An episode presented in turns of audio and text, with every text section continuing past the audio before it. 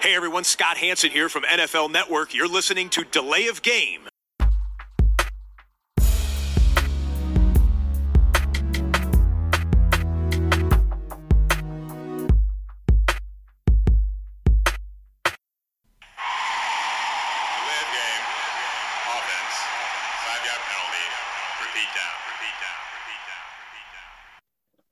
Hallo und ein herzliches Willkommen zu Delay of Game, dem Football Podcast. Es ist Episode 238, die wir aufnehmen und die ihr jetzt gerade hört. Und ich begrüße am anderen Ende den Christian. Grüß dich, Tobi. Hi.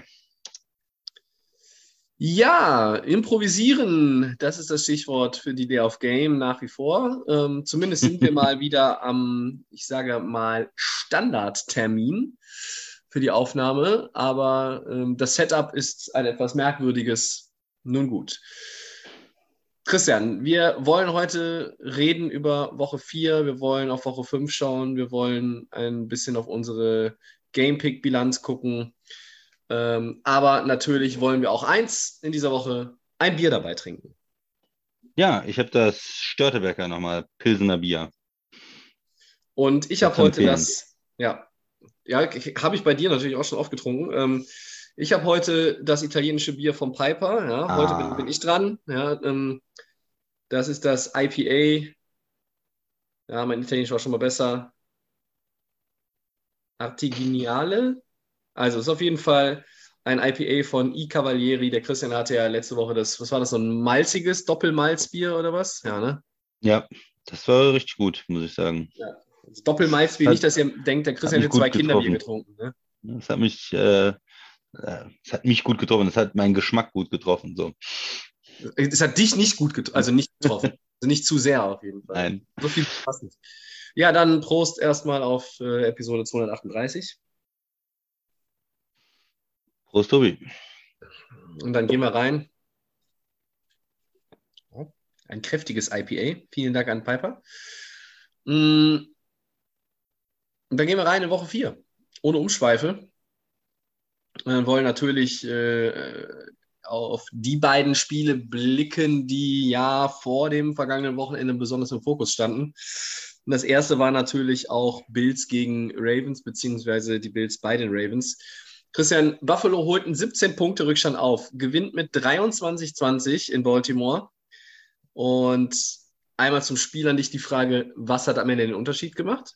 Und was bedeutet dieses Resultat mit Blick auf die nächsten Aufgaben für beide Teams? Weil die Bills sind ja jetzt 3-1 und die Ravens sind erstmal nur 2-2.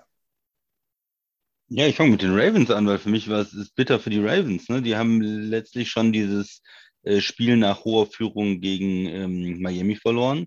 Und jetzt das nächste Spiel, du bist, am Anfang läuft alles für dich und du bist 20-3 vorne und, und verlierst das Spiel noch und kriegst in der zweiten Halbzeit, äh, machst, du- machst du keine Punkte. Und das ist, ja, ist natürlich wieder so eine, so eine Niederlage. Du kannst irgendwie die Spiele nicht am Ende äh, nach Hause bringen, wo du führst. Und das ist eigentlich auch total untypisch für die Ravens. Also wir haben einmal ein Team, das ja ähm, nach allgemeiner Meinung einen guten Coach hat, einen sehr erfahrenen Coach mit, mit Harbour. Äh, du hast äh, eine Mannschaft, die eigentlich auch über den Lauf kommt. Das heißt, gerade wenn die in Führung liegen, muss es ja den, den Ravens äh, gelegen kommen mit ihrer Spielweise, die eher langsame Drives haben, die dann eher äh, mit dem Lauf und, und die mh, Zeit von der Uhr nehmen und dann äh, Lamar Jackson, der ja auch immer wieder selber laufen kann. Ich hätte eigentlich immer gedacht, das ist ein Team, genau diese Situationen kommen denen eigentlich entgegen. Das ist genau ihr Spiel, wo der Gegner dann passen muss und wo dann vielleicht die Secondary Plays machen kann. Ähm, ne, Peters und, und Humphrey und so weiter. Und das äh, scheint aber nicht so zu sein. Also es, es krempelt irgendwie so mein, mein Verständnis äh, um, weil und dann, wenn, wenn die Gegner dann versuchen müssen, den Lauf zu stoppen, wenn sie schon in Rückstand sind, dann kommt Lamar Jackson auch mit den tiefen Pässen, die Play-Action-Pässe, die dann offen sind. Also, also eigentlich hätte ich gedacht, wenn du mir das so erzählt hättest vorher, äh, die Ravens ähm, haben diese, diesen, diesen Vorsprung, hätte ich gedacht, das kommt denen total entgegen und die gewinnen das. Auf der anderen Seite sieht man natürlich auch, wie ähm, besonders einfach Josh Allen ist. Er war da in dem Moment nochmal der bessere Quarterback, einfach auch in der zweiten Halbzeit. Er hat sein Team wirklich zum, zum Sieg getragen. Ist ja auch selber gelaufen dann ähm, Ja, und ist einfach dieser komplette Spieler, ne? der, der selber laufen kann, der äh, werfen kann, der weit werfen kann, der aber auch mittlerweile die Präzision hat und nicht mehr so viel Fehler macht. Mhm. Was fällt dir so als erstes ein, Tobi? Ich habe mir nochmal die Drive Summary angeguckt und ähm, mir ist es auch aufgefallen am, am Sonntag, ähm, als ich es verfolgt habe. Äh, Ravens ersten vier Drives immer gepunktet, zweimal Touchdown, zweimal Field Goal, danach fünf Drives keine Punkte.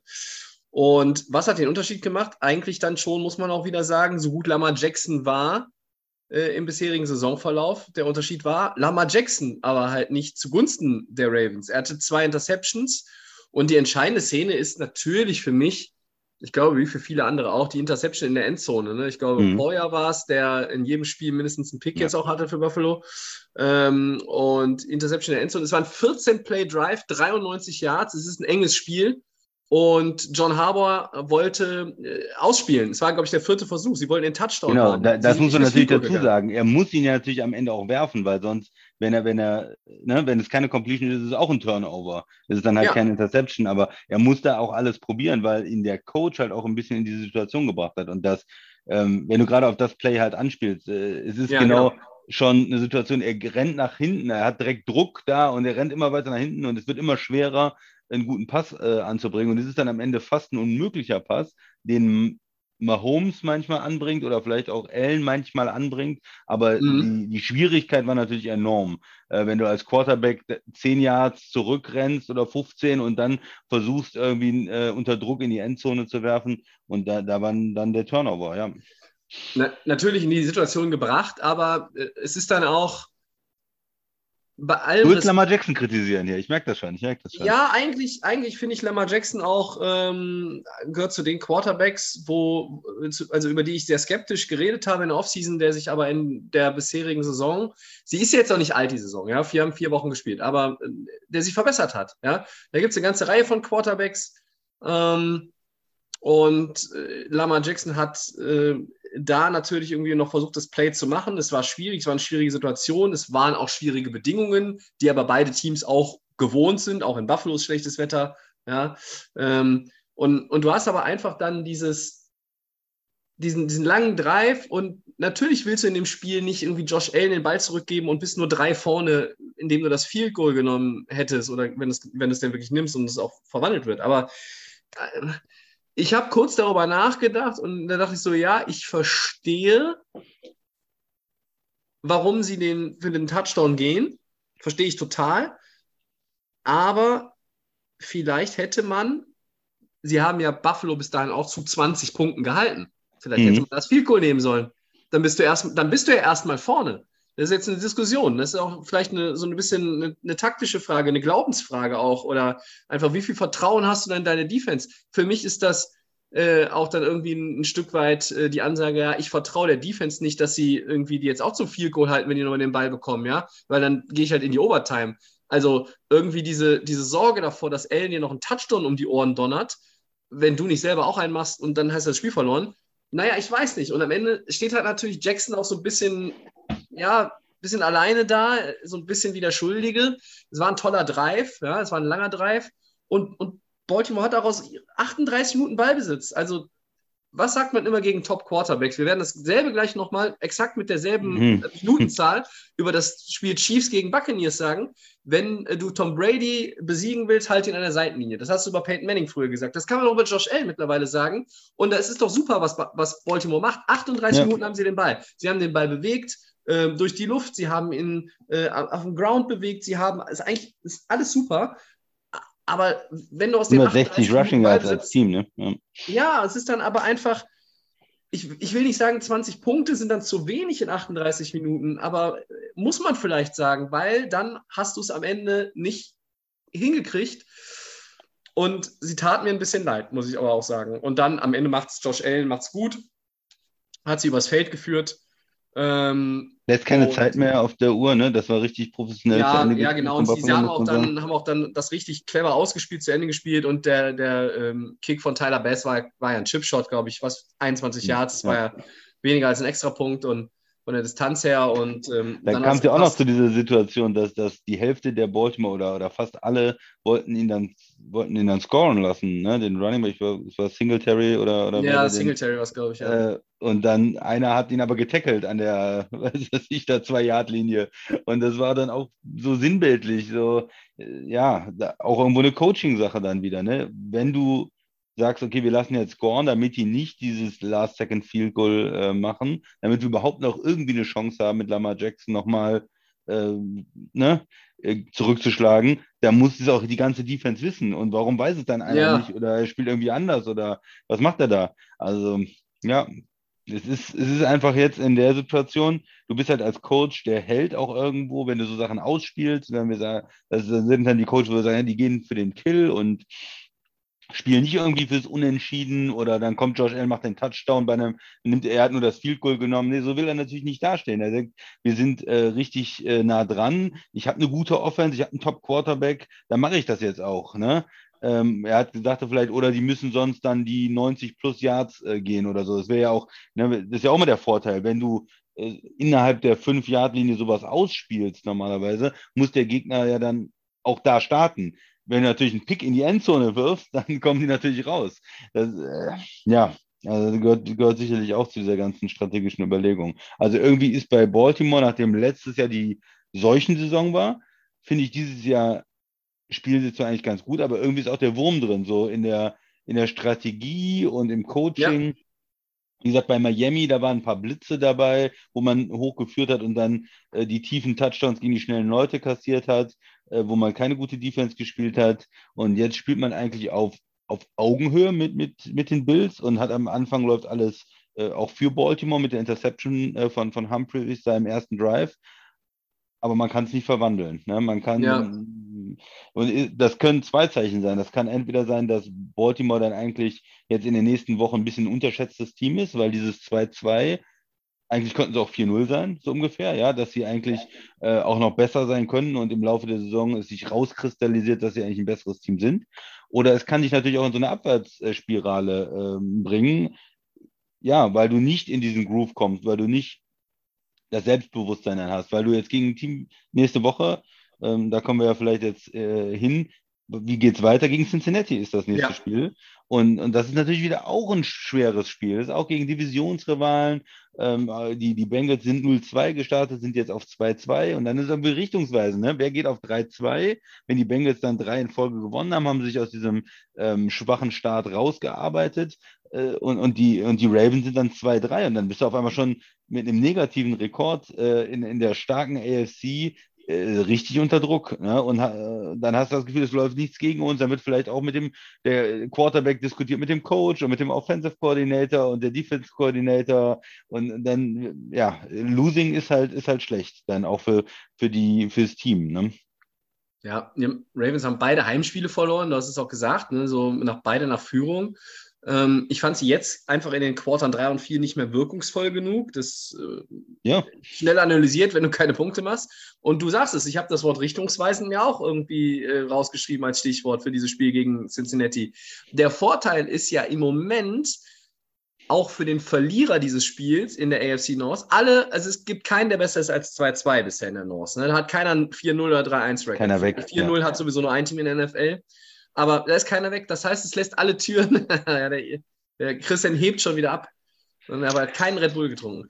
Äh, und dieses Spiel ist wichtig für beide, klar, aber ähm, danach ist für den Verlierer noch nichts verloren. Ähm, wenn Cincinnati verliert, bist du erstmal so wieder ein bisschen eingebremst und wenn Baltimore das Ding verliert, ja, äh, dann ist natürlich so ein bisschen, ich glaube, da ist ein bisschen miese Stimmung, ja, mehr als dann in Cincinnati wäre, weil die haben jetzt ja, kommen von, von so einem kleinen äh, Lauf jetzt mit zwei Siegen. Ähm, trotz alledem muss man einfach abwarten, vor allem wie dieses Spiel läuft, einfach von der Performance her. Baltimore hat eigentlich gespielt, um 4-0 zu sein. Die sind nur 2-2. Ähm, und jetzt nochmal auf Buffalo einzugehen. Sie stehen jetzt bei 3-1 und fühlen sich natürlich damit viel, viel besser, haben so ein bisschen jetzt auch dadurch mit dem Comeback, ich glaube, es war das größte Comeback der Bild seit 2011, haben sie so einen, so einen Rückstand nie aufgeholt Ja. seitdem. Und ähm, sie haben ähm, jetzt auch so ein bisschen dieses Miami-Spiel nicht vergessen gemacht, aber sie haben es so ein bisschen ausgeglichen. Ja? Also natürlich auch die Bills könnten 4-0 stehen, wenn dieses Miami-Spiel nicht gewesen wäre, wo sie am Ende Misshandling, Clock, äh, bisschen, weiß ich nicht, äh, auch vorher blauäugig, das ganze vierte Quarter war nicht so. Aber ähm, sie, sie werden sich durch dieses Spiel jetzt gegen Baltimore werden sich pushen können. Jetzt bekommen sie es mit Pittsburgh zu tun, die, wie wir heute gehört haben, äh, einen neuen offiziellen Starting Quarterback haben und eine Bills Defense gegen einen Rookie Quarterback hm, ich sag mal, leichter Vorteil Buffalo in dem Spiel, leichter Vorteil Buffalo. Äh, und dann spielst du Kansas City und nach dabei wie Green Bay. Und da wird sich, glaube ich, zeigen, äh, wie stark diese Buffalo Bills wirklich sind. Alle haben nach dem Rams-Spiel in Woche 1 gesagt, wow, die Bills. Mittlerweile wissen wir die Wahrheit über die Rams. Ja, muss man vielleicht dieses Spiel relativieren. Dieses Miami-Spiel hat irgendwie ein paar Fragezeichen bei den Fans, die jetzt auch nicht Buffalo-Fans sind, aufgeworfen. Und jetzt hat man gesehen, wow, dieses Team hat Herz, das glaubt an sich auch nach Rückstand gegen, einen guten, gegen ein gutes Team auswärts. Ähm, und die Bills fühlen sich oder müssen sich jetzt eigentlich bei 3-1 gut fühlen und können jetzt ähm, ja wieder mit ein bisschen gestiegenerem Selbstvertrauen in die nächsten Aufgaben gehen. Christian. Was sagst du zu Buffalo? Ja, du hast das ja ganz, ganz gut beschrieben. Also die haben natürlich, wenn man sich so diese ganzen Spiele jetzt anguckt, einfach auch einen, einen schweren Schedule. Ne? Du hast ja jetzt eben noch von, von, von Green Bay gesprochen, von Kansas City gesprochen, äh, gegen Baltimore schon äh, gespielt, gegen die Rams gespielt, in Miami gespielt. Das sind ja alles schwere Spiele. Und ich finde das gut für so ein Team wie die Bills, weil ja. die, die sind dann eigentlich die ganze Zeit drin und, und spielen schwere Gegner. Also langfristig, glaube ich, ist das gut für die Bills. Äh, die, denen wird das nicht gefallen. Die würden natürlich lieber äh, die, die Siege locker mitnehmen und gegen schlechte Mannschaften spielen. Aber ich glaube, langfristig ist das gut, weil du, wenn du später in die Playoffs kommst, dann sind das genau diese knappen Spiele. Und wenn in der Saison sechs von solchen Spielen gegen Top-Mannschaften gemacht hast oder acht, dann äh, steh, bist du da so ein bisschen ähm, ja, durch so ein Stahlbad gegangen sozusagen. Ja, also es hat, hat dann, glaube ich, auch die Mannschaft irgendwo äh, geprägt. Ja, also Aber die, die klar, erstmal erstmal so ein bisschen sind so ein bisschen im Playoff-Modus schon die ganze Saison. Ja, ne? genau. Und äh, für, für Buffalo geht's ja, sind ja jetzt die Jahre, wo man sagt, ja, ist schön, wenn wir irgendwie in die Playoffs kommen oder die Division gewinnen. Das ist ja vorbei. Also die Erwartungshaltung in Buffalo ist jetzt eine andere. Die Erwartungshaltung ist ja jetzt, hey, AFC Championship Game, Super Bowl. Das ist ja jetzt die Erwartung. Ne? Ne? So, also unter Super Bowl ist schon eine Enttäuschung, Tobi, oder reicht nicht? Ja, reicht nicht. Ja. Ne? Also, also ich glaube, schon, für, äh, für, die, für die Buffalo Bills als Organisation und auch für viele Bills-Fans ist nach der, nach der Wartezeit Erreichen des Super Bowls oder Bust. Ich glaube, mit einem AFC Championship Game ist keiner zufrieden. Auch nicht, wenn du ähm, gegen eine sieben Touchdown-Performance von Mahomes in schon Overtime gegen Mahomes hast du schon wieder gegen Mahomes verloren, ne? Schon wieder nee, gegen ich, das, nee, das willst du nicht. Das ist auch nicht, das ist nichts mehr für die, ja. Also ähm, da, geht, gilt es jetzt aus der. Sie sind auch zum äh, Favoriten gemacht worden. Sie haben sich auch selber zum Favoriten, glaube ich, gemacht. Sie haben nochmal ihr Team, was eh schon auf allen Positionen, in allen Phasen gut war, haben sie nochmal verstärkt. Sie haben nochmal einen Veter äh, Veteran äh, Defender mit ähm, Von Miller reingebracht für teuer Geld. Sie haben ähm, Sie haben auch nochmal, ähm, glaube ich, ganz gut gedraftet und, und mit Elam da, ne, dem, dem Corner, äh, der, der spielt bisher auch eine ganz äh, solide Partie, finde ich. Also Buffalo, die wollen. Ähm, Baltimore will auch. Aber wenn ich jetzt den Charakter der beiden Teams nach dem Spiel auch äh, ähm, sehe, ähm, äh, dann, dann bleibt Buffalo das Team, an dem sich in der AFC alle orientieren müssen. Und, und an den Chiefs, zu denen kommen wir jetzt gleich. Ähm, weil die habe ich irgendwie vor der Saison vielleicht nicht ganz so, oh, wie soll ich sagen, nicht ganz so gut, ist blöd, aber in der Offense halt nicht so erwartet, wie sie auftreten jetzt über weite Strecken. Äh, aber dazu kommen wir, wie gesagt, jetzt gleich als nächstes.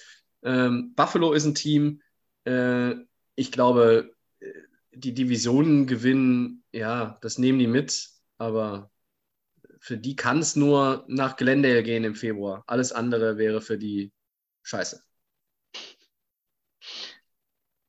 Okay, dann sprechen wir noch mal noch über ein anderes ähm, starkes Team aus der AFC. Äh, Kansas City gegen ähm, Tampa. Ja. Mahomes besiegt Brady. Die Chiefs setzen sich mit 41, 31 bei den Buccaneers durch. Wie beeindruckend war das von Kansas City und was fehlt Tampa? Ähm, das Spiel war in vielerlei Hinsicht äh, interessant. Äh, benutze immer das Wort merkwürdig, aber nicht merkwürdig so, Merkwürdig. Nicht merkwürdig, sondern merkwürdig. So heißt das, ne? Das Wort, daher kommt die Bedeutung, ja. Ne? Also äh, dieses Spiel sollte man sich merken. Merkwürdig. So. Ähm, die Kreativität der Chiefs Offense, äh, die finde ich immer wieder überraschend und es macht einfach Spaß zuzuschauen. Äh, Ja, geil, ne? In der Red Zone vor Dingen. Move da von Mahomes irgendwie vor der Endzone, wo er diesen Spin-Move macht und dann irgendwie aus der Hüfte immer wieder so einen rausballert, da irgendwie aus dem, aus dem Unterarm oder was, ne? Äh, zum Touchdown. Ähm, äh, äh, auch die dann Direct Snap in der, äh, in der, in der Goal-Line Ja. auf McKinnon, der dann auf Edward Hilaire, glaube ich, übergeben hat. Und irgendjemand hat mir letzte Woche erzählt, du kannst gegen die Buccaneers nicht laufen. Und ich weiß nicht mehr, wer es war. Und, und es waren 192 Rush Yards als Team. Und jetzt der Vergleich dazu. Ja, habt's gesehen, Freunde, aber wer es nicht mehr vor Augen hat, Tobi guckt ja immer in die Statistik. Die Buccaneers hatten als Team starke drei Rush Yards. Nicht per Rush, nein, drei im gesamten Spiel. Dafür hat Tom Brady 212 Mal den Football geworfen und hat auch wieder eine Menge rausgeholt, aber ähm, die Chiefs haben äh, trotz einer Mahomes-Interception, der hat wieder drei Touchdowns geworfen. Äh, und sie haben auch 38 Minuten Ballbesitz gehabt, aber im Gegensatz zu Baltimore haben sie ihren Gegner mit dem starken Quarterback damit bezwungen. Und ähm, ich zu den Bucks, ja, ich weiß nicht, wie, wie du es gesehen hast. Also, es wäre jetzt leicht zu sagen, sie waren etwas eindimensional bei, bei drei Rushing Yards. Äh, die Defense fand halt keine Antworten ne, auf, auf Kansas City, jedenfalls nicht so richtig. Ähm, zwei Turnover waren unterm Strich äh, dann auch wieder zu viel. Ähm, äh, natürlich ist ein Team, das von Tom Brady angeführt wird, erst geschlagen, wirklich, wenn das letzte Play und vorbei ist und die Uhr auf 0-0-0 steht. Äh, aber bei aller, allen Bemühungen hatte man ja nicht das Gefühl, äh, nachdem die Chiefs äh, die sich diesen Vorsprung erarbeitet hatten, dass es nochmal irgendwie kippen könnte, oder? Nee, das war so ein Spiel schon mit dem, mit dem, äh, mit dem Start, ne? Äh, Kickoff und dann äh, der Returner fumbled und gibt Mahomes direkt das kurze Feld und Touchdown. Und das ist natürlich, wenn du gegen so eine Mannschaft wie Kansas City spielst und, und, und schenkst denen da am Anfang direkt Punkte, ja, dann wird es natürlich noch mal, noch mal ein bisschen schwerer. Also das ist äh, vielleicht nicht so das, nicht so das Allerschlauste. Und äh, Tampa konnte da in der ersten Halbzeit nicht gegenhalten. Ja, ein Field Goal, ein Punt äh, und, und als sie ihren ersten Touchdown hatten, hatte Kansas City schon drei. Ne? Und Ja, ja, und mit, mit den 28 Punkten da äh, zur Halbzeit, das, das war natürlich die Kansas City Offense, die man sich eigentlich so vorstellt oder die man sich so vorgestellt hat. Für mich war es auch ein bisschen überraschend, äh, wie gut sie gelaufen sind. Da waren natürlich auch Mahomes Yards mit, mit bei. Ähm, Also sind nicht alles Running Backs, aber sie sind überraschend gut gelaufen. Und das ist, ist natürlich das, was sie äh, auch wollen. Hat vielleicht der Spielverlauf natürlich ein Stück weit auch mitgespielt. Ähm, ja, gegen Indy hat es nicht geklappt. Äh, da hatten sie versucht, auch mit ihrer, mit ihrer O-Line ähm, den Colts so ein bisschen ihren Willen aufzuzwingen. Das hat nicht funktioniert. Jetzt in, gegen Tampa hat es funktioniert. Vorher, normalerweise kann man gegen die Buccaneers sehr schlecht laufen, haben eine gute Run-Defense seit Jahren, ähm, weil einfach die, diese Spiele auch schwer zu bewegen sind. Da äh, Vita W in der, in der D-Line, das ist ja äh, ein gewaltiger Klotz einfach, den man, den man Ja. da nicht wegbekommt. Äh, und, und die Linebacker sind, sind gut. Ah, ist normalerweise schwer, aber ähm, im Football ist natürlich auch immer ein bisschen tagesabhängig. Ne? Was sind die Matchup? Wie läuft das Spiel? Und, Sie haben, und, und äh, Andy Reid ist ein sehr guter Coach. Ne? Vielleicht hat er auch ein paar Sachen gefunden, einfach nochmal, äh, die man attackieren kann in der Tampa äh, Defense, die wir so sonst nicht gesehen haben. Ja, und ich finde, Tampa hat dann noch gut mitgespielt, zu, versucht Ja. Zurückzufighten. Brady hat alles probiert. Du hast gesagt, die sind kaum gelaufen, haben nur sechsmal versucht zu laufen, aber die ganze Zeit dann versucht zu werfen in der zweiten Halbzeit. Du bist natürlich dick hinten und, und versuchst dann nochmal alles. Ne? Touchdowns dann äh, auch auf, auf ähm, Evans, der hatte zwei, glaube ich, jetzt in seiner Rückkehr dann schon ein gutes Spiel gemacht, aber ja, es hat dann, hat dann halt nicht gereicht. Äh, du bist nur äh, auf zehn Punkte noch rangekommen, aber der, dieser, dieser, dieses Defizit in der ersten Halbzeit war einfach zu groß, um da Kansas City nochmal richtig gefährdet, äh, gefährlich zu werden. Mahomes äh, sympathischerweise hat er dann einfach seinen, äh, seinen typischen, ähm, seine typische Interception dann auch in der zweiten Halbzeit geworfen. Ich weiß nicht, ob das nötig war. Mich hat ein bisschen geärgert als Coach auch, warum du hast drei Touchdowns, spielst gut, du musst ja nicht irgendwie Risiko gehen, du führst dick in der zweiten Halbzeit, da einen Pick zu werfen. Das ist sowas, was mir manchmal ein bisschen, da sind wir ein bisschen zu locker. Da sind so Leute, zumindest äh, später in ihrer Karriere wie, wie Tom Brady, der hätte den Pick nicht geworfen. Äh, auch in, der, in, diesen, in diesen Jahren, wo er mit New England da drei, vier Touchdowns im Spiel hatte. Nee,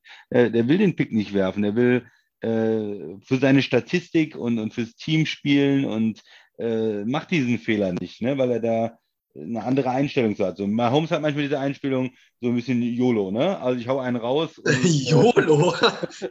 Schon lange nicht mehr gehört. Ja, das ist genau, das ist genau der Punkt, das ist so ein bisschen Backyard-Football. Ja. Ne? Das macht es natürlich so attraktiv äh, anzugucken, weil es auch in jeder Situation alles passieren kann. Ja, trotzdem ist es vielleicht auch eine, oder für mich ist es immer bei den Quarterbacks auch eine Qualität, diese Fehler nicht zu machen. Wenn du dann mich beeindruckt das immer, wenn man dann hört, Brady hat jetzt dann, äh, hat er bestimmt schon Streaks von, weiß ich nicht was, wie viel äh, Minuten oder Quarter oder Spiele ohne Pick, zehn Spiele äh, war das letzte Mal sein Pick geworfen hat oder irgendwie jetzt war äh, Aaron Rodgers hat, glaube ich, den zweiten Pick Six in Lambo geworfen in seiner Karriere oder so. Also so Quarterbacks, die, die extrem gut auch, auch auf den Football aufpassen und dann vielleicht mhm. nicht ganz so spektakulär sind. Aber ich glaube, fürs Spiel ist es eigentlich als Coach, wäre es mir ein bisschen lieber manchmal, wenn er dann einen Gang auch runterschalten würde. Absolut richtig. Ich glaube, dass ähm, äh, Mahomes ist, er, er ist immer noch dann in Phasen verspielt, so ein bisschen, ne? Ähm, also dieses, ich will jetzt unbedingt noch und ich weiß gar nicht, ob es, ob so, äh, also ob es wegen der Statistik ist oder ob er einfach irgendwie dieses, äh, es geht immer mehr und, und immer weiter. Aber manchmal muss man halt auch schlau sein. Ne? Das ist, was Aaron Rodgers auszeichnet seit Jahren, den Ball normalerweise, jetzt ist auch schon drei Picks, normalerweise dann wegzuwerfen. Ja. Ne? Äh, Brady, der den Ball dann auch wegwirft, der dann die Incompletion, ähm, ich sag mal, ich sag mal, die sichere Incompletion sucht anstatt noch irgendwie ein Play zu forcieren. Ähm, das ist etwas, was bei Patrick Mahomes immer mal wieder auftaucht. In dem Spiel fand ich es nicht schlimm.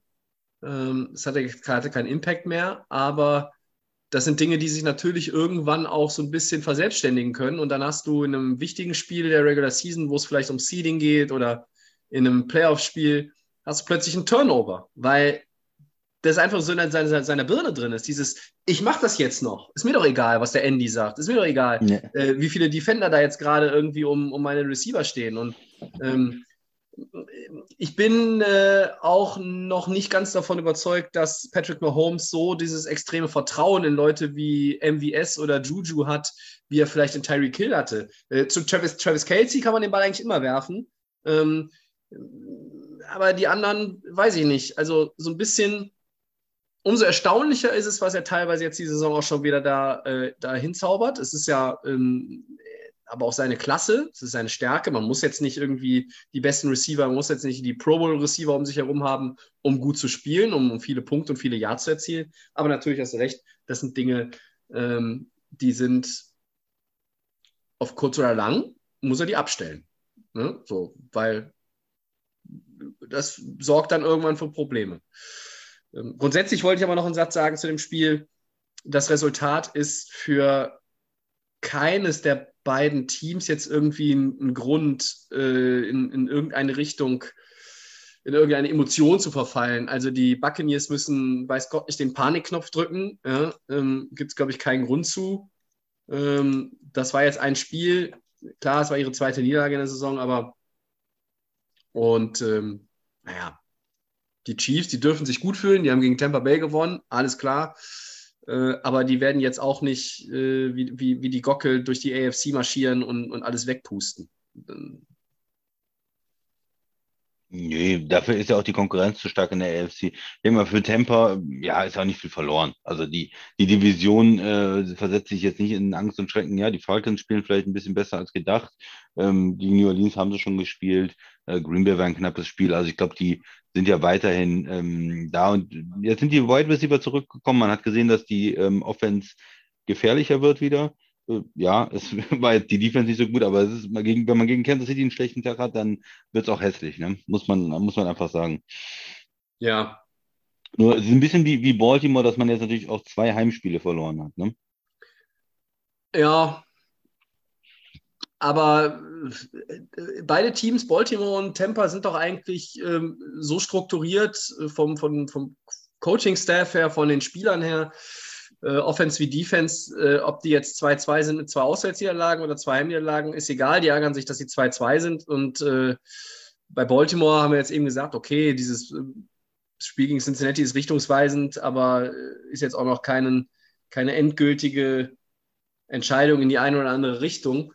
Und Tampa, äh, ja, wie heißt es schön, they will be alright. Das nächste 2-2-Team, über das wir reden, Mhm. habe ich Zweifel, dass die alright sein werden. Och, ich habe da, hab da wenig Befürchtungen. Also die 49ers finde ich, äh, die machten einen ganz guten Eindruck jetzt gegen die Rams. Die sind 2-2 in der NFC. Du hast auch von den 49ers gesprochen, oder? Die Nee. Defense sah extrem gut aus äh, gegen die Rams. Ich habe Ich dachte, die wären jetzt 3-1, die 49ers. Sind die gar nicht 3-1? Nein, die sind 2-2. Die haben äh, sich so. Hm. erlaubt, gegen Chicago zu verlieren, glaube ich. Ach ja. Ah, dann sind die auch nicht so gut. Ja, da haben die, hatten die noch den falschen Quarterback. Jetzt haben sie wieder den richtigen Quarterback Hm. am Start. Ja, die haben äh, großartig auch gegen Denver 11-10 verloren und, und gegen die Bears 19-10. Also es äh, gibt das ein oder andere Spiel, das läuft nicht so gut. Aber 27-7 gegen die Seahawks und jetzt 14-9 ähm, gegen die Rams, aber 24 neu. 24-9, ähm, genau. Was man bei all den Spielen sieht, ist einfach, dass die Defense gut ist. Ne? Also auch bei den Niederlagen haben sie den Ja. Gegner ja äh, zu relativ wenig Punkten gehalten. Die 49ers Defense ist gut. Äh, das ist jetzt keine riesen Überraschung. Man weiß, dass die Talent hat. Äh, aber auch gegen die Rams äh, hat das, glaube ich, einen Unterschied gemacht. Die, die Rams konnten ja sich in der Offense nicht richtig entfalten. Stafford hatte oft wenig Zeit. Es war eine Menge Druck von der D-Line, habe ich gesehen. Bosa war dauernd im Backfield und äh, viele, viele Sacks und, und Hits äh, gegen den Quarterback. Und, und ja, die hat irgendwie die, die 49ers Defense hat dem ähm, Spiel den Stempel aufgedrückt. Und da die Rams nur zu Field Goals zu halten, keine Touchdowns, äh, ja, das ist dann schon mal ein gutes Rezept, um zu gewinnen. Äh, die 49ers haben das die Saison nicht immer geschafft. Wir haben es gesehen, da dieses 10-11 oder sowas, da hat die Defense ja auch gut gespielt, aber da hat die Offense nicht genug gemacht. Hier in dem Spiel jetzt äh, hat die Offense genug gemacht. Äh, es war auch ein bisschen, bisschen Glück dabei, muss man sagen. Also wenn man sich den äh, Debo Samuel Touchdown anguckt, wenn Ramsey den Tackle gemacht hat, gemacht hätte, ja, er hat eine Chance für einen Tackle, dann, dann wäre wär das kein 67er-Touchdown gewesen.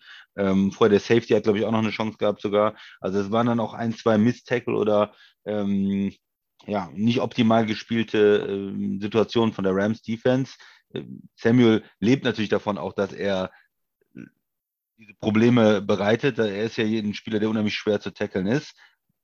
Trotzdem, ne, wenn Ramsey äh, dann ein Starspieler den Tackle macht, dann ähm, scoren die 49ers halt weniger Punkte.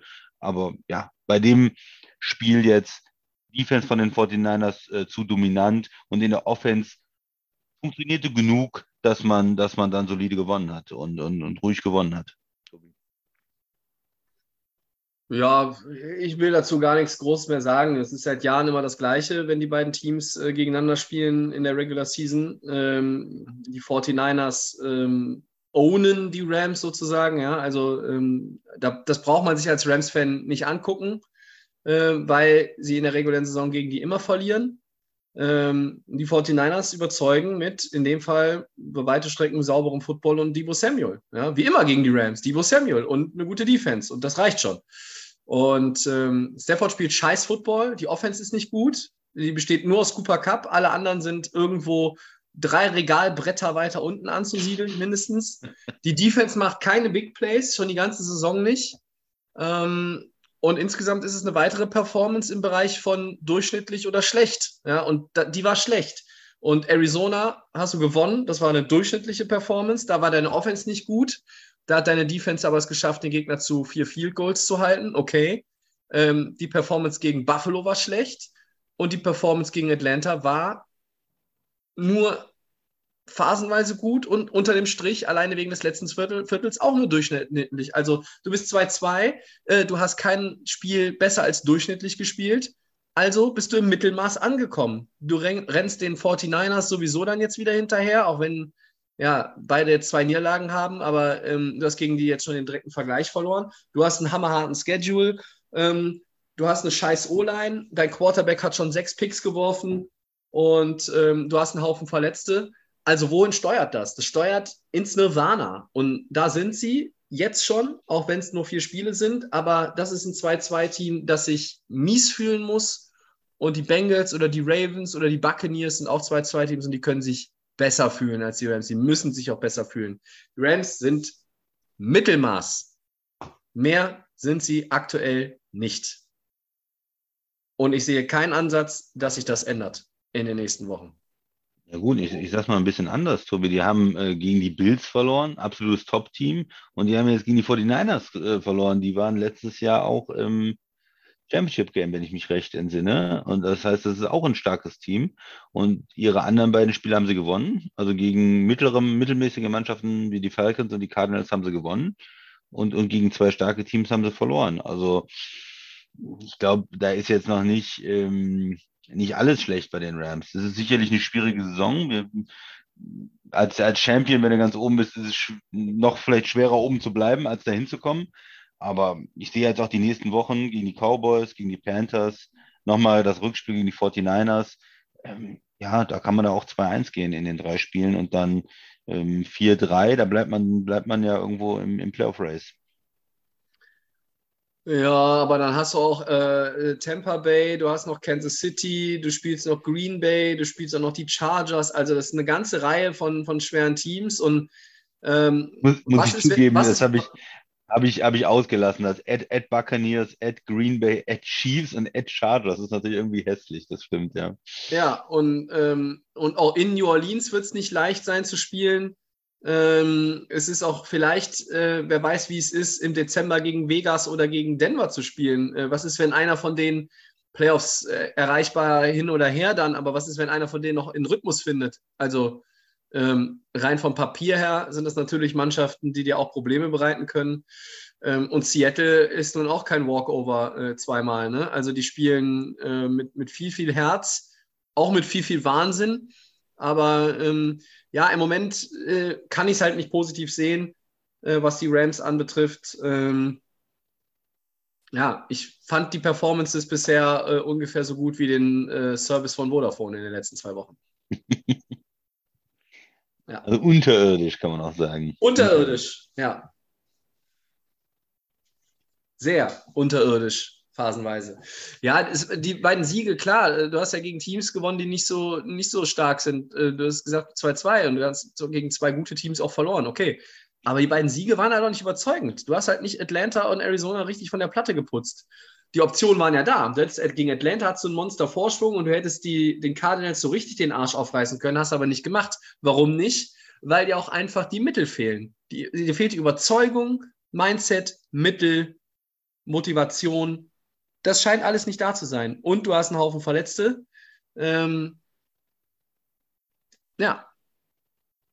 Und alles nur an der veränderten O-Line ohne, ohne Whitworth festzumachen, ähm, wäre zu einfach. Spielt sicherlich nicht unerheblichen, ist nicht ein unerheblicher Faktor, aber wäre mir zu billig, einfach nur das daran festzumachen. Wie gesagt, wo sind denn die Big Plays äh, von, von Ramsey, von Donald, von ja, Floyd? Wo sind ein, die zwei, denn? ein, zwei Plays gesehen von ja. da, da. Ja, Aaron Donald ist, ist stets bemüht, aber äh, gegen Double Team und Triple Team und was weiß ich wie viele ähm, ist es dann natürlich auch immer schwierig, äh, dass er irgendwie in Szene äh, kommt. Aber naja, es ist, äh, es ist immer schwierig, den Titel zu verteidigen. Ähm, aber es ist halt auch was anderes, ob du 2-2 bist und du hast vielleicht zweimal dem, bei den Niederlagen dem Gegner Paroli geboten und und zweimal irgendwie bei den Siegen das mittelmäßige Team äh, richtig abgewatscht. Oder ob du 2-2 bist mit zwei ganz schlechten Performances in meinen Augen und zwei mittelmäßigen. Das ist, das ist einfach ein anderes Gefühl. Ah, du hast hohe Erwartungen an dein Team. ja, es ist ja in der NFC ist es ja auch kein Hexenwerk, äh, wieder oben mitzumischen. Ne? Also wir sehen, die Packers sind äh, schwer mit sich selbst beschäftigt, erstmal noch so ein bisschen. Ja? Äh, Tampa Bay ist 2-2. Äh, Dallas traue ich nicht von hier über den Zebrastreifen rüber. Ähm, hat jemand vergessen? Ja, die 49ers und gegen die hast du schon wieder verloren. Also, ja. Es ist, es ist nicht so schwer, ne? da irgendwie weit vorne zu landen.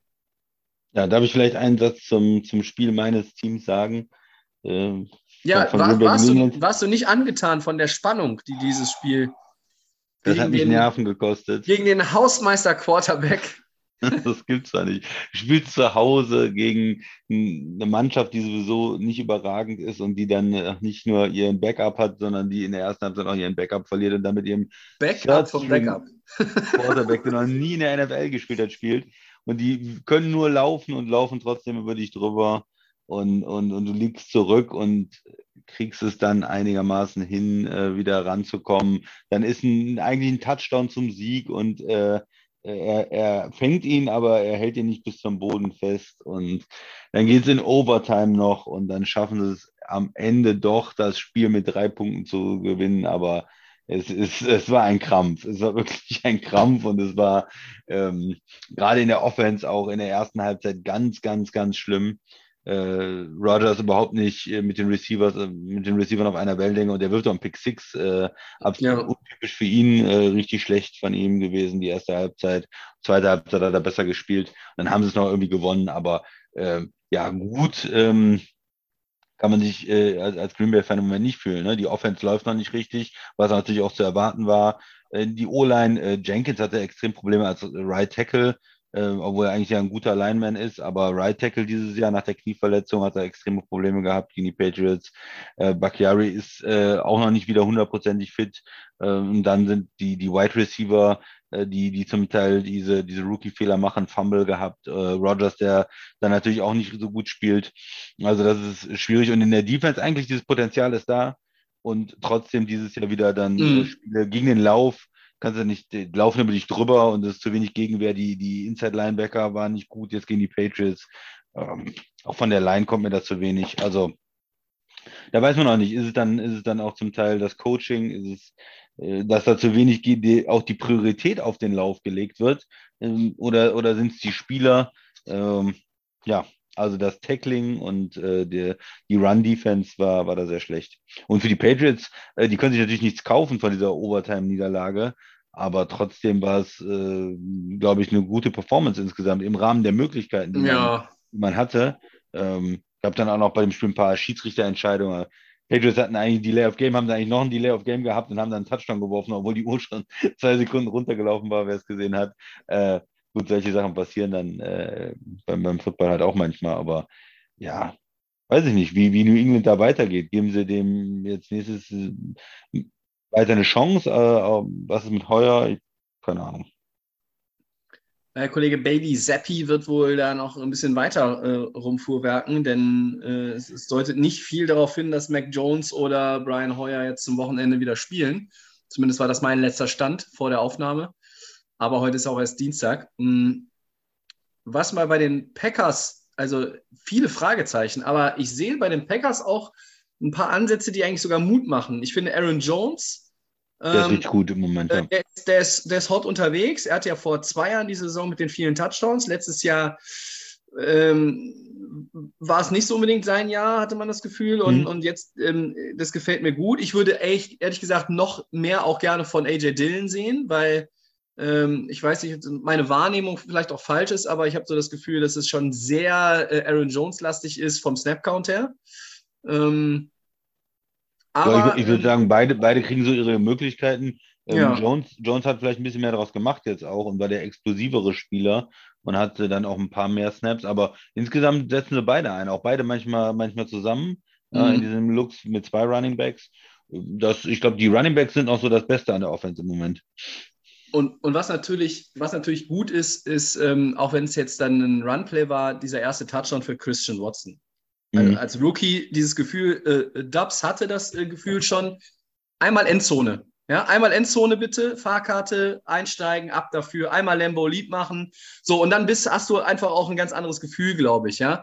Ähm, Und äh, was, was mich noch nicht so überzeugt, ist dieses Aaron Rodgers vertraut den Receivern. Dieses, ne, er muss dieses Jahr, da ist kein Devante Adams mehr, er muss es, er muss es auf andere verteilen. Und äh, da äh, habe ich hin und wieder den Eindruck, ähm, nicht dauerhaft, aber hin und wieder den Eindruck, dass er irgendwie dann doch auch gehemmt ist, dass er nicht dieses Vertrauen hat. Ich kann das wiederum auch verstehen, weil wenn dann ständig ein Watson und ein Dubs auf dem Feld sind, das sind Rookies. Und ähm, mit Lazar und Cobb hat er eine Chemie äh, und mit Tonyan hat er auch eine Chemie, aber der kommt nach einer schweren Verletzung wieder.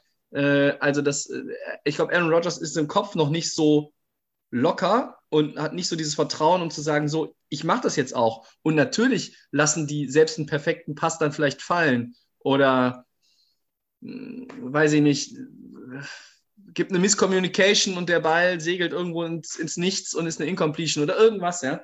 Ähm, und dann wiederum versucht er auch manchmal irgendwas zu forcieren und wirft einen Pick und dann wirft er einen Pick 6 und das ist uncharakteristisch für, für Aaron Rodgers.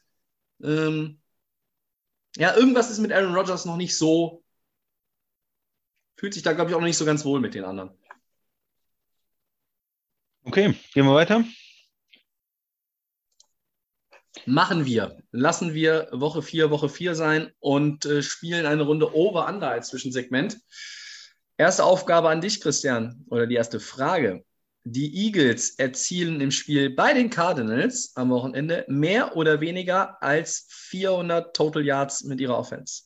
Mehr natürlich. Äh, nur 400 Total Yards. Das ist ja äh, kein Problem für die Eagles. Also, was sieht man da? Die haben eine gute äh, Rushing Offense, die haben die gute O-Line, die haben einen guten Quarterback, die haben die Receiver. Kein Problem. Also 150 Rushing Yards, 250 Receiving Yards, äh, beides äh, ein bisschen mehr noch. Und äh, also da sage ich mal over. Ähm, ich gehe mal drunter und sage under. Ähm, die Eagles haben bis jetzt in jedem Spiel 400 oder mehr Yards äh, gemacht und die Cardinals haben aber ihrerseits, äh, ich glaube, 343 im Schnitt zugelassen. Einmal eine Performance war über 400, die sie, die sie gefressen haben. Ähm, ich also sehe nicht. Defense überzeugt mich nicht.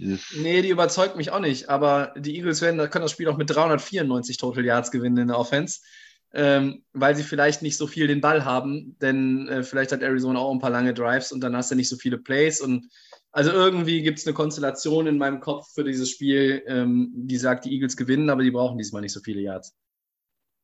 Under. Okay. Zweites ähm, Over-Under hier. Aaron Rodgers wirft in London ähm, gegen die Giants mehr oder weniger als zweieinhalb Touchdown-Pässe, Tobi.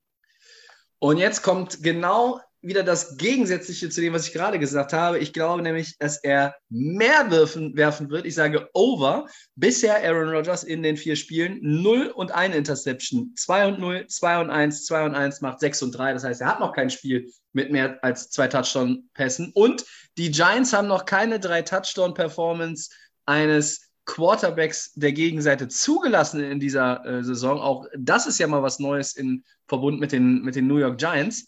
Das hat man in den letzten Jahren, ich möchte nicht sagen, in vier Spielen äh, haben sie es schon fünfmal im Schnitt zugelassen in den letzten Jahren, aber äh, die Defense ist äh, etwas besser geworden in New York. Äh, aber auch da sage ich genau gegen den Trend, ja, scheiß auf Uli Hoeneß, the trend is not your friend. Ich sage Aaron Rodgers drei Touchdowns und ich gehe noch einen weiter und sage, zwei davon gehen auf Rookies. Entweder einer von den Rookies mit zwei oder beide ein. Hm. Das ist ja einiges. Ja, ich, ich habe eine, eine, andere Idee hier. Ich sage äh, nur zwei oder weniger. Ähm, Warum? Ich glaube, das Spiel, äh, die Giants werden ja versuchen, das Spiel ähm, zu verkürzen, viel zu laufen. Äh, Barkley, Barkley, Barkley ist die Offense im Moment. Äh, auch irgendwie ohne Quarterbacks unterwegs da, die, die Giants im Moment. Und äh, von daher würde es natürlich Sinn machen, dass man da äh, möglichst versucht, lange Drives äh, zu laufen. Und Green Bay kann den Lauf ja nicht so gut stoppen. Das haben wir jetzt zuletzt gesehen. Auf der anderen Seite, die Packers äh, laufen auch selber ein bisschen Aaron Jones und ja, es reicht ja dann vielleicht auch äh, ein oder zwei Touchdown-Pässe mit einem Running-Touchdown äh, dazu. Und, und wenn die Giants eventuell nicht so viel in der Offense zustande bekommen, äh, dann ist es vielleicht auch gar nicht nötig, dass er da so total auftritt. Also ich glaube an einen Sieg der Packers Mhm. gegen die Giants, aber ich denke, es reicht da eine mittelmäßige Performance von Aaron Rodgers aus. Anderer Ansatz, ja, interessant. Also, du sagst Under, ich sag Ja. Over. Und Genau. bei den Eagles sag ich Under und da sagst du Over. Dann gucken wir mal, wie es ausgeht. Ja, und damit ist Over Under für diese Woche Achso, vielleicht. Over. ja. Oder nicht? Noch? Hast du noch Doch, was? doch, doch. Aber ich habe noch mal eine andere Sache. Wir wollten eigentlich noch mal sagen, wie wir beim, äh, bei den Tipps, äh, was dabei rauskam. Vielleicht kannst du noch mal sagen, wie wir letzte Woche getippt hatten. Ähm, ja, das ist richtig. Ähm, wir hatten äh, unter anderem wir hatten das ähm, Spiel äh, der Giants gegen die Bears. Da hatten wir beide auf die Giants getippt und beide richtig gelegen. Ähm, dann hatten wir ähm, Bills Ravens getippt. Da hattest du die Ravens, ich hatte die Bills. Da hatte ich einen Punkt. Bei 49ers gegen Rams ging der Punkt an dich, weil du auf die 49ers gesetzt hast. Ich habe dann, äh, ich wollte ja auch auf die 49ers setzen, wollte dann aber quasi dir Kontra geben. Und das Sunday Night Game, da habe ich dann richtig gelegen. Du hast auf die Buccaneers gesetzt, weil man gegen die ja nicht laufen kann. Ja, und das war mir bewusst. Ja, ja, ja, man kann Ja. gegen die nicht laufen. Also äh, du warst dann letzte Woche 2-2, ich war 3-1. Und das ergibt dann einen Gesamtzwischenstand von 4-2 für den Christian und 5-3 für mich. Äh, Ich habe ja äh, einmal ohne den Christian Mhm. gepickt. Äh, Wenn, wenn der Christian jetzt Max Picks aufnehmen würde in sein Konto, wären nur 4-4, aber das wäre unfair. Nee, die nehme ich nicht. Da muss der Max selber gucken. Ja. Gut, Segment 4. Ja, ähm, Woche 5 in 15 Minuten. Ähm, wir diskutieren wieder über das, was so ansteht am Wochenende. Äh, interessante Matchups äh, oder Quarterback-Matchups, Storylines, die interessant sind oder werden könnten. Wer steht unter Druck? Wo gibt es ein Upset? Und äh, auch das ist eine neue Diskussionsfrage ab dieser Woche ganz offiziell. Welches Spiel den Christian in dieser Woche komplett gar nicht interessiert? Äh, denn da findet der Christian immer eins. Ja? Mindestens. So, also Christian, Feuer frei, die 15 Minuten laufen, leg mal los. Ja, Spiele, die nicht so attraktiv sind. Ich, ich, ich sag's mal vorsichtig. Also Indianapolis, wie die Offense so die ganze Saison bis jetzt aussah, in Denver, ähm, wo, wo Russell Wilson doch noch eine Menge Probleme hat, äh, attraktiv zu spielen. Hm, das ist das äh, Matchup äh, am Donnerstag. Und dann das äh, London Game mit, mit den Giants, äh, die da nur mit Barclay kommen, gegen Green Bay, die jetzt auch noch nicht 40 Punkte gemacht haben in der Saison ist für Fans auf jeden Fall äh, interessant, aber jetzt für den neutralen Beobachter mh, vielleicht auch nicht so das Schönste. Also das sind für mich alles nicht so die äh, Spiele, auf die ich mich wirklich freue, wo ich sage, da spielen zwei Mannschaften gegeneinander, die auf einem hohen Niveau spielen und wo die Offenses glänzen. Pittsburgh gegen Buffalo ist auch so ein Spiel. Hm. Pittsburgh mit dem Rookie Quarterback, der hat drei Picks geworfen in seinem ersten Spiel. Pickett da, ja, das war nichts. Also in Buffalo äh, gegen die Bills Defense, äh, hm, kann man sich auch nicht so richtig vorstellen, dass er da äh, Erfolg haben wird. Also das sind alles nicht so Spiele, die mich ähm, richtig begeistern. Hm, was ein super spannendes Spiel sein wird, äh, Cincinnati gegen Baltimore. Also ob es super spannend am Ende ist, weiß ich nicht, aber äh, es ist vom Matchup super spannend. Ist Topspiel der Woche, ganz klar, ja. oder? Ja, finde ich schon. Das ist das Sunday Night Game, also für Ja. uns relativ schwierig zu, zu schauen. Müsste man sich dann montags wahrscheinlich ähm, nochmal anschauen. Ja, Ich habe Montag Urlaub. ja, du kannst es dann, kannst es dann nachts gucken. Das ist ja dann so Nee, von, kann von ich nicht, ich habe kein Internet. bis dahin ist ja noch viel Zeit. Äh, ah, komm. startet 2.20 Uhr, dann ähm, kannst, kannst du da einsteigen. Also Cincinnati gegen Baltimore, zwei sehr gute Quarterbacks. Äh, das Team, was letztes Jahr im Super Bowl war, beide Teams mit ein bisschen Probleme ähm, jetzt in der Saison. Ja, wir haben über Baltimore schon viel gesprochen, über die beiden Niederlagen, die sie hatten. Cincinnati die ersten beiden Saisonspiele verloren, äh, mit, der, mit den Riesenproblemen auch in der O-Line wieder äh, Burrow dazu zu beschützen und ihm Zeit zu geben, auch eher mit ein paar schlechteren Spielen für, sein, für seine Verhältnisse, für seinen Standard. Und äh, auf der anderen Seite aber ein Spiel, wo, wo eine ja, Highlights eigentlich drin sein müssen. Ne? Äh, wenn man die Receiver sich anschaut, die Quarterbacks sich anschaut, äh, da, da muss eigentlich was passieren. Da müssen, müssen auch interessante Spielzüge drin sein und ähm, ja, spektakuläre Touchdowns. Also Cincinnati gegen Baltimore wird, denke ich, Spaß machen, sich das anzuschauen. Da freue ich mich. Ähm, ja, ich finde es auch ganz spannend natürlich, ob die Eagles ungeschlagen bleiben. Ähm, die spielen in Arizona. Ja. Ähm, Arizona ist auch ein 2-2-Team, was halt mit einer 2-2-Bilanz genau richtig steht, weil also du weißt nicht so richtig, also das Potenzial, was die haben, ist, ist groß. Ähm, wie die gecoacht werden, ist weniger groß und ähm, trotzdem ist es natürlich immer interessant, so jemand wie Kyler Murray, ähm, dem traue ich auch zu, gegen eine Top-Defense wie die, wie die Eagles gut auszusehen, aber alles in allem äh, gehen die Eagles in dieses Spiel als Favorit. Sie sind äh, offensiv stark, sie sind defensiv stark. Ähm, das sieht alles richtig gut aus, was Philly da momentan veranstaltet. Ähm, Kenny Pickett ist der Starter, deshalb bin ich auf dieses Spiel gespannt, wie, wie er sich gegen die Bills Defense schlägt. Er hatte ein paar gute Plays. Hatte, Ja, hatte mir nicht jemand noch gesagt, er wäre ein anderer Quarterback, der so unheimlich gut wäre bei den Steelers? Ein junger, talentierter Mann? Ne?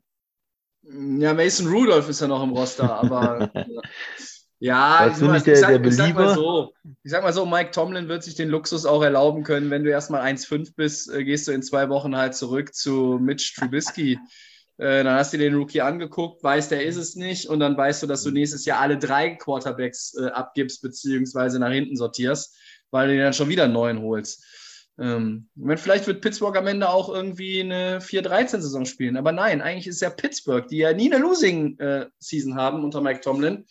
Ähm, na, also ähm, äh, dieses Spiel hat natürlich eigentlich jetzt keinen, vom Ausgang her nicht die, die Relevanz, aber äh, da möchte ich gerne äh, so ein bisschen auch drauf gucken am Sonntag. Ähm, was kann Kenny Pickett denn so vom Start weg als, als offizieller Starter in seinem ersten offiziellen Start, was kann er da eigentlich äh, ausrichten? Das ist keine besonders dankbare Aufgabe ähm, gegen die Bills Defense. Ähm, und worauf ich auch gucke, auch wenn beide 1-3 sind, Patriots gegen Lions. Äh, wer kriecht denn mit dem zweiten Sieg irgendwie in seiner Division nochmal so an die anderen ran? Wer hält an Anschluss? Wer 1-4 geht, ähm, der steuert ja eigentlich auf äh, zwei, drei, vier Wochen voller Diskussion zu über, weiß ich nicht, die Ausrichtung, ob die Saison verloren geht. Die Patriots würden sagen, hey, okay, wir waren jetzt in den Playoffs, jetzt geht es hier den Bach runter, was können wir tun? Die werden wohl kaum den Coach feuern, weil das ist ja auch der GM und den Mann feuert man nicht. Und der feuert sich sowieso nicht von alleine. Äh, und die Lions, ähm, da habe ich letzte Woche gesagt, hey, die würde ich gerne sehen. Es macht Spaß, die anzugucken. Und dann hatten die keinen DeAndre Swift, dann hatten die keinen Amon Ra St. Brown und dann hatten die, äh, wer ist noch ausgefallen? Äh, noch ein Receiver. Ähm, DJ Shark ist noch ausgefallen. Mhm. Und machen trotzdem 45 Punkte. Und verlieren gegen die Seahawks. Die Seahawks wirklich, ein, ein, muss man auch mal Lob aussprechen an Seattle. Die Seahawks spielen mit Herz. Geno Smith, der spielt, als gäbe es keinen Morgen. Dem ist es auch völlig egal.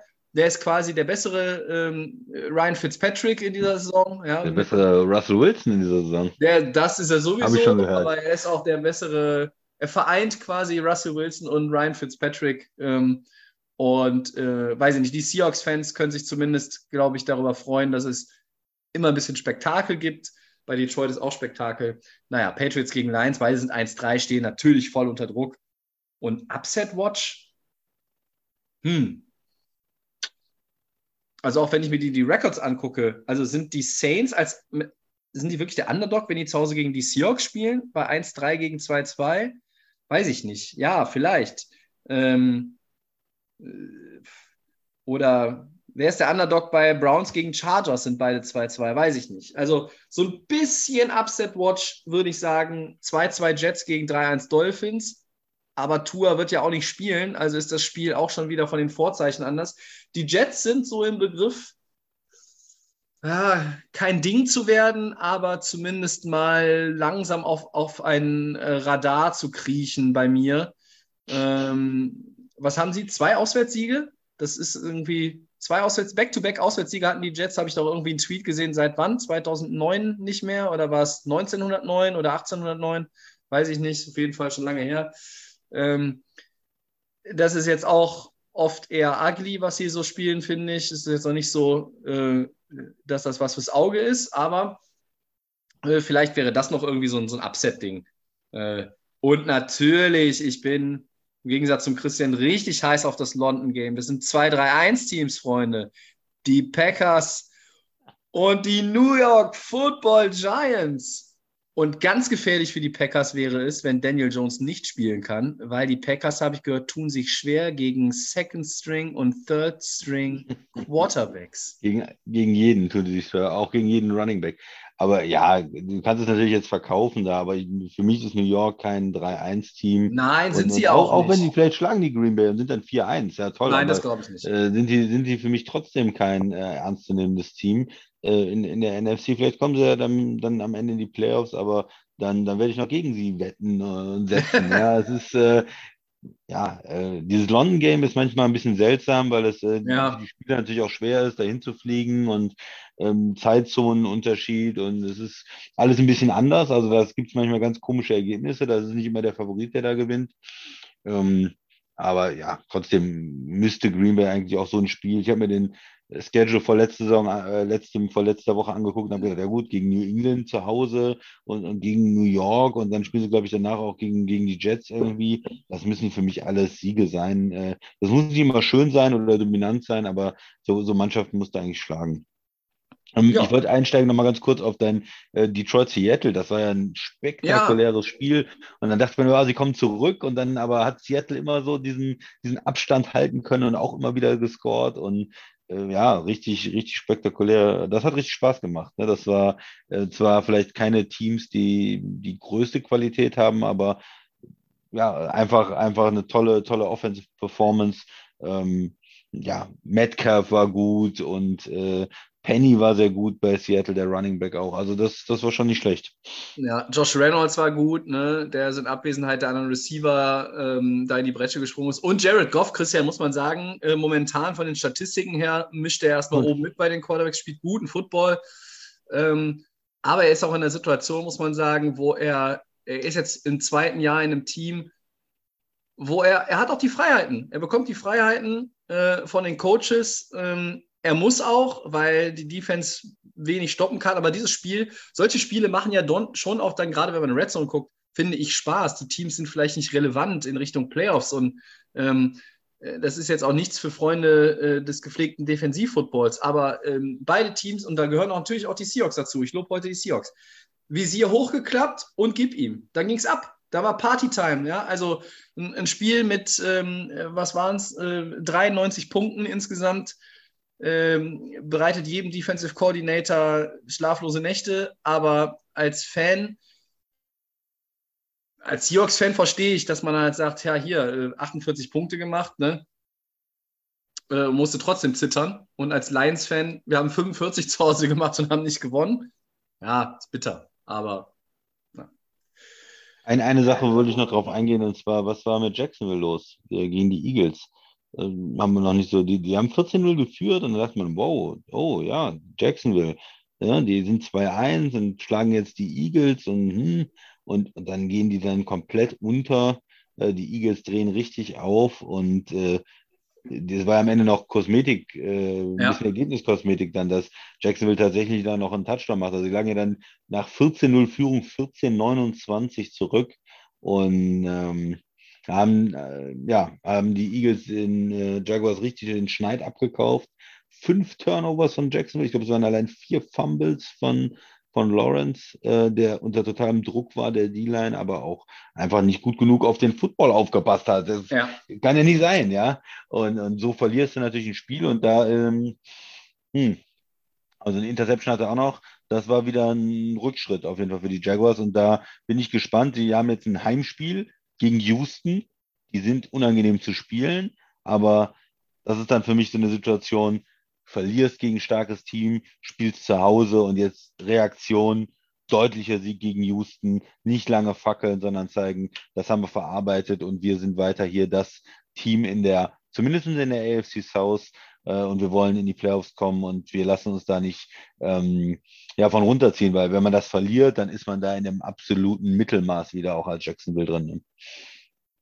Die ganze Division ist fucking Mittelmaß. Also Ja. in der vor Woche 8 wenn, oder 9, wenn nicht ungefähr die Hälfte rum ist, dann würde ich in der Division auch keine Prognose abgeben, in welche Richtung sich das entwickelt. Bis dahin können, können alle in eine Position kriechen, äh, die dann eine gute Ausgangsposition für die zweite Saisonhälfte bedeutet. Sogar die, sogar die beschissenen Coles oder die durchwachsenen Titans, ähm, da, da ist alles drin. Jacksonville schwimmt da jetzt gut mit. Die sind 2-2. Das war irgendwie dann wieder ein Rückfall in alte Zeiten. Lawrence wollte ich eigentlich auch die Tage loben, macht Schritt nach vorne. Ähm, das waren drei Schritte zurück. Ähm, wirft viele Fragezeichen wieder auf. Ja, ähm, und, und das ist jetzt ein Spiel, äh, Jaguars gegen Texans, da hättest du vor der Saison gesagt, um Gottes Willen, wer, wer guckt sich das denn an? Naja, als würde ich mir jetzt auch nicht als Einzelspiel angucken. Ähm, auch wenn jetzt die 7 Uhr Matchups, äh, da mich jetzt keins anspringt, wo ich sage, oh, das ist es am Sonntag. Aber das ist äh, mhm. natürlich, wie du sagst, schon ja, interessant zu beobachten, wie sie auf dieses Spiel gegen die Eagles reagieren. Aber 14-0 hin oder her, man muss auch sagen, sie haben gegen das aktuell beste Footballteam äh, in der NFL gespielt. Und äh, die Eagles haben auch mal gezeigt, warum sie, äh, was sie derzeit so stark macht. Die sind nicht in Panik verfallen, die haben ihr Spiel gespielt, haben ihre 400 Yards gemacht, haben das Spiel gewonnen. Ja, aber hm. äh, natürlich ist die, die, ist die Nummer ähm, mit Trevor Lawrence, weiß nicht. Also die, die Quarterbacks, äh, auch bei, bei Wilson, der hat den Anfang jetzt auch verpasst. Wilson und Lawrence, ah, mein Gott, also die Jungs müssen jetzt irgendwie auch mal gucken, äh, dass sie die Stabilität da reinbekommen. Äh, sonst wird nach dem zweiten Jahr wirklich viel diskutiert werden. Also bei Daniel Jones wird schon seit dem ersten Jahr diskutiert und irgendwie ist dieser Knabe immer noch der Starter bei den Giants. Aber die wollen ja auch nicht the next Daniel Jones werden. Ne? Also. Nee, hoffentlich nicht. Nee, aber du siehst halt zum Beispiel den, den Jump in der, in der Leistungskurve, den, den Jalen Hurts gemacht hat. So. Ähm, wenn du gut gecoacht bist, aber naja. Was hat Jalen Hurts und was haben die anderen nicht? Eine absolute Top-O-Line. Ja, und eine Top-Skill-Position-Player auch, ne? Das auch, ja. Ja, also ähm, Woche 5, wir halten nochmal fest, äh, Upset Watch schwierig, unter Druck sind so ziemlich alle. Auch die Rams würde ich noch dazu zählen. Aber, und jetzt sind die 15 Minuten abgelaufen, das Topspiel für uns ganz klar Ravens gegen Bengals. Okay. Dann gehen wir in die Four Downs, Tobi. Ja, bitteschön. Leg los. Broncos Running Back Javante Williams fällt mit einer schweren Knieverletzung in der Restsaison aus. Was bedeutet das für die Offense in Denver? Hm, ja, natürlich erstmal ein ganz schwerer Schlag für die Broncos Offense, auch für den Spieler selbst, der einen ganz langen Weg zurück haben wird. Da ist nicht nur das Kreuzband kaputt, da ist so ziemlich alles kaputt in dem Knie. Und ähm, die Broncos Offense bis hierhin katastrophal enttäuschend von Wilson über die O-Line, äh, über die Running Backs bis hin zu den Receivern und Tight Ends. Das ist alles wirklich äh, grausam Broncos orangefarbene Grütze, die die da zusammengespielt haben. Melvin Gordon ist jetzt die Nummer 1 im Backfield, Fragezeichen, der schon viermal gefummelt hatte diese ja. Saison. Okay, Trevor Lawrence schafft das in einem Spiel, aber Melvin Gordon ist halt auch ein Eight-Year-Veteran. Da muss man mehr erwarten können. Ähm, Denver hat jetzt, glaube ich, reagiert. Kurzfristig Latavius Murray irgendwie sich geangelt von den Saints aber es bedeutet einfach jetzt auch, Russell Wilson muss mehr denn je der Chef dieser Offense werden. Er muss die Broncos anführen. Ähm, und liefern, ne? er muss liefern, aber er muss auch, es muss sich auch was in, in der ganzen Ausrichtung in diesem Team ändern. Nathaniel Hackett gefällt mir bisher in seinem Job als ähm, Head Coach überhaupt nicht. Schlechter ist nur Josh McDaniels, trotz seines ersten Sieges nach wie vor. Ja, ist so. Also Denver, ähm, ich hatte mir von Denver sehr, sehr viel mehr versprochen. Ähm, und selbst wenn sie nicht in die Playoffs kommen, hätte ich einfach erwartet, dass es ein Team ist, das es in der Offense krachen lässt mit den Möglichkeiten. Ja, Tim Patrick verloren vor der Saison, jetzt Javonte Williams verloren, aber du hast noch einen Haufen guter Receiver, und, und irgendwie der auffälligste Mann war Kendall Hinton, ihr irgendwie sechster Receiver, der mal vor zwei Jahren in der Corona-Saison Quarterback spielen musste, ihr erinnert euch. Also das kann doch alles nicht, das kann es doch alles nicht sein. Ähm, die Defense von Denver spielt gut, meistens, aber die Offense ist zum Weglaufen. Und äh, das wird jetzt nicht einfacher. Man hat auf Javonte Williams gesetzt und jetzt let Russ cook. Aber der Mann hat irgendwie, hat irgendwie sein, seine Kochmütze vergessen in Seattle, hat er liegen lassen. Ja, ich, mir fällt dazu nur ein, was, was du auch gesagt hast. Also Melvin Gordon mit, den, mit dem, würde man erstmal sagen, oh, die haben einen guten Backup, Melvin Gordon, aber äh, oder, oder einen zweiten Running Back. Aber mit den Fumble ist natürlich ähm, besorgniserregend. Und er hatte jetzt im Spiel auch äh, einen Fumble verloren wieder. Und da bist du als Coach natürlich auch nervös. Äh, so kann er nicht spielen. Das ist eine ganz wichtige Aufgabe natürlich, da äh, dafür zu sorgen, keine Turnovers zu kreieren und dem Gegner da einfach den, den Football zu geben. Und ja, von den Receivern her, ich fand, habe immer noch ein paar Plays gesehen, die ganz gut aussahen. KJ Hamler und, und auch Cortland Sutton hatte auch irgendwie ein gutes Spiel. Ja, aber trotzdem, die Denver Offense ist noch nicht in Tritt. Äh, Russell Wilson ist nicht in Tritt. Und wenn da jetzt noch ein, guter Running Back oder ein bester Running Back ausfällt, äh, ist das natürlich ein, ja, ein Rückschritt und ähm, eine Schwächung für, für die Denver Offense. Ja, auf jeden Fall. Zweites Down.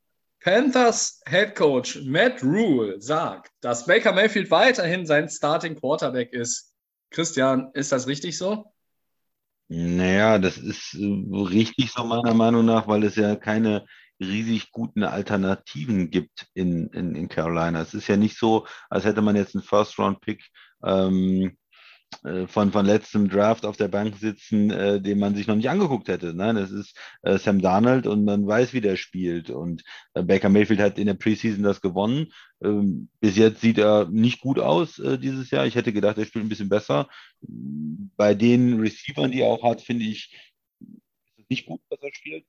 Aber trotzdem ist er, glaube ich, immer noch die beste Option für die Panthers. Und deswegen ich es richtig. Ich würde auch an ihm erstmal noch festhalten, zumindest bis Mitte der Saison. Ähm, Baker Mayfield, ja.